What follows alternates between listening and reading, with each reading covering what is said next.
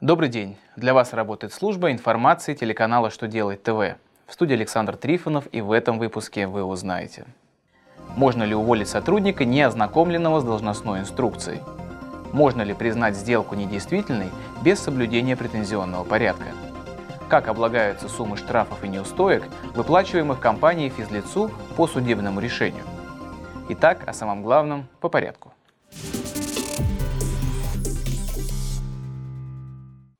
Если обязанности сотрудника указаны в других документах, кроме должностной инструкции, увольнение будет правомерным. Сотрудник не выполнял поручения руководства и не прошел испытания, поэтому его уволили. Однако он решил, что не мог выполнить свои обязанности из-за того, что его не ознакомили с должностной инструкцией. Мосгорсуд счел увольнение правомерным, так как обязанность выполнять задания руководителей прописали в трудовом договоре. То, что на момент приема на работу сотрудник не был ознакомлен с должностной инструкцией, не значит, что он не мог выполнить поручение своего непосредственного руководителя. В судебной практике по этому вопросу встречаются разные подходы, но если обязанности сотрудника установлены не только в должностной инструкции, но и в других документах, то увольнение, скорее всего, посчитают правомерным.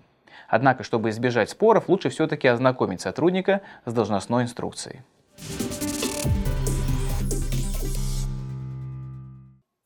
Суд посчитал, что оспорить крупную сделку можно без соблюдения претензионного порядка. Компания обратилась в суд, чтобы признать сделку недействительной и применить последствия ее недействительности, однако суд не принял заявление, так как заявитель не соблюдал претензионный порядок. Кассация решила, что поскольку истец не является участником общества, спор нельзя считать корпоративным. Верховный суд, напротив, решил, что субъективный состав на стороне истца не меняет существо спора, а значит спор можно считать корпоративным и соблюдение досудебного порядка в нем не нужно. Окружные суды также придерживаются мнения, что для признания сделки недействительной претензионный порядок соблюдать не требуется.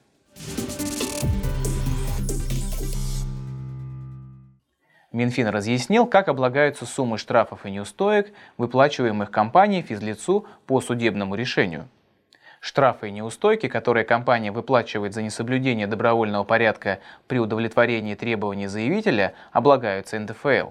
Минфин пояснил, что подобные выплаты не являются компенсацией нанесенного потребителю вреда и носят только штрафной характер.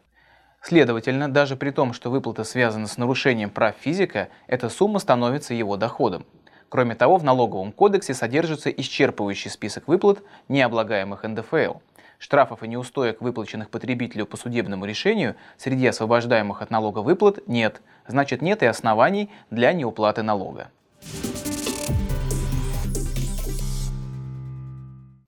На этом у меня вся информация. Я благодарю вас за внимание и до новых встреч.